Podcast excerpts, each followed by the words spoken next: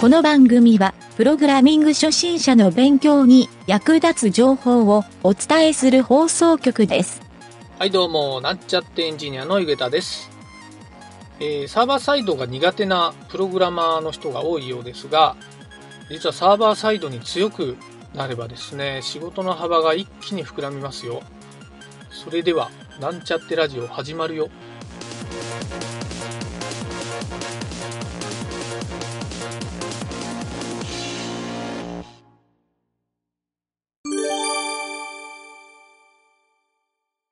はい、それでは、プログラミングレッスンの HTML 編に行きたいと思います。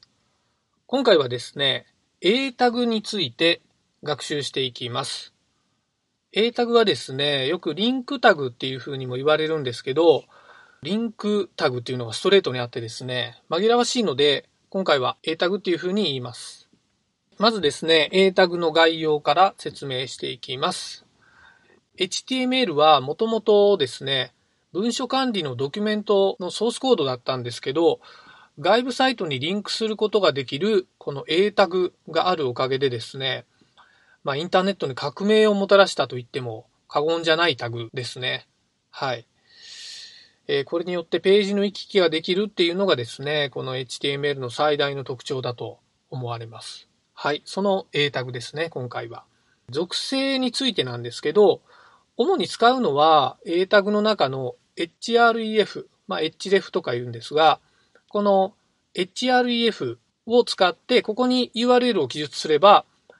えーホームページ内でですね、いろんなページにリンクが貼れるっていうだけなんですけど、他にもいくつか機能があるので、その属性を紹介したいと思います。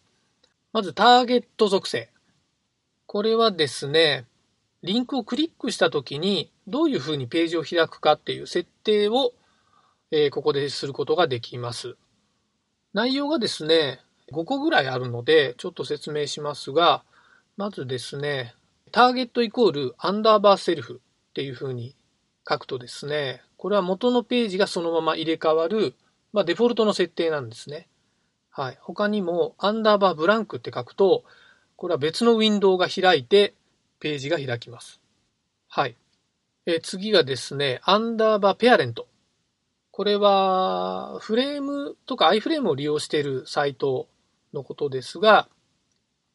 えそういったサイトで使えるんですが、一つ上の親フレームにリンクします。はい。えあとですね、アンダーバートップ。これもフレーム関連ですが、フレームをすべて解除して、ページを、え表示します。ページをリンクする形ですね。あとですね、このターゲットの中にフレーム名を書くと、該当したフレームのネーム値が書かれている、そのフレーム内で、えリンクした URL が表示されます。はい。こういったですね、ターゲットの使い方によって、ページ内をですね、有効に使うっていうことができます。はい。他にもですね、ネームっていう属性が A タグでも使えてですね、これはページ内をですね、ハッシュタグでリンクするときにこのネームタグを使ってリンクさせます。はい。ページ内リンクっていうやつですね。はい。他にもですね、属性で言うと、キャラセット属性。はい。これはですね、リンク先の文字コードがここで指定できるようになるんですね。えー続きまして、タイプ属性。リンク先のマイムタイプが記載できますね。はい。これは HTML の場合はテキスト HTML なんですけど、もうデフォルトなので、あまりタイプを書くことはないと思います。はい。えー次がですね、レブって言われる REV って書く。これはですね、現在ページとリンク先との関係性っていうのがあってですね、ちょっとこの説明を聞いただけだと難しく聞こえるんですけど、トップページならここにトップっていうふうに書いておくと、トップページに戻るっていう風な機能になってですね、あまり A タグ自体には関係ないんですが、SEO とかでこういうところをチェックするような感じになるので、情報として知っておくといいと思います。はい。あと次がですね、タブインデックス。これはですね、あの、A タグとかですね、タブを押すと次々切り替わるんですけど、その切り替わる順番を、実はこのタブインデックスっていう属性で指定できるようになります。まあ、1番、2番って書いておくと、数字を入れておくと、その順番通りにフォーカスが切り替わってくれると。はい。ただ、えっ、ー、と、UIUX では実はあまり有効ではないので、そんなに使ってるページは見たことないですね。はい。あとですね、次も実はあまり使わないんですが、アクセスキーっていう属性もあります。これはキーボードのショートカットを割り当てることができるんですね。例えば A って押すと、A っていうリンクで、えー、セットされている A タグの URL に飛ぶことができるんですが、これはあまりですね、PC でやる意味がなくてですね、なぜなら、それが A タグのどのショートカットに割り当てられてるかっていうのを表示するぐらいなら、クリックした方が早いから、PC ではあんまり使わないんですが、これ実は携帯電話でよく使ってた機能なんですね。携帯電話は1から9までの数字のキーのどれかに割り当てておいて、その番号を押したら素早くリンクで移動できるので、えそういったモバイル用の機能の方が強いですね。はい。次がですね、シェイプ属性っていうのがあるんですが、これはですね、領域の形状、まあ、丸とか四角ですね、主には。これもですね、リンクの、まあ、例えば画像とかの中にどの座標でリンクを認識させるかっていうのがユーザーに伝えづらいので、多分これもあんまり使わないかなと思います。はい。あと、構図っていう、これちょっとスペルがですね、COORDS って書くんですが、これはですね、領域の座標。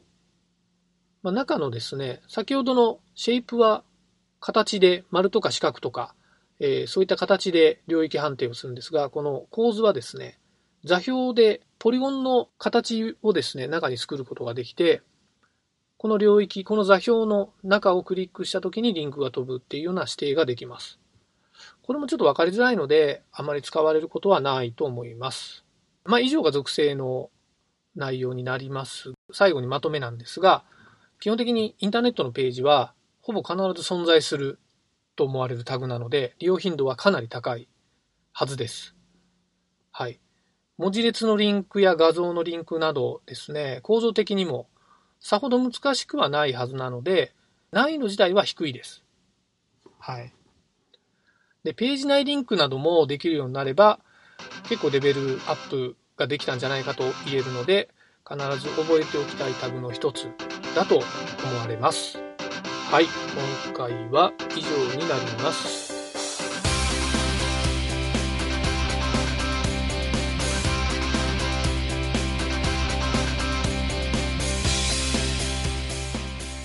番組ホームページは http コロンスラッシュスラッシュ mynt.work スラッシュラジオスラッシュ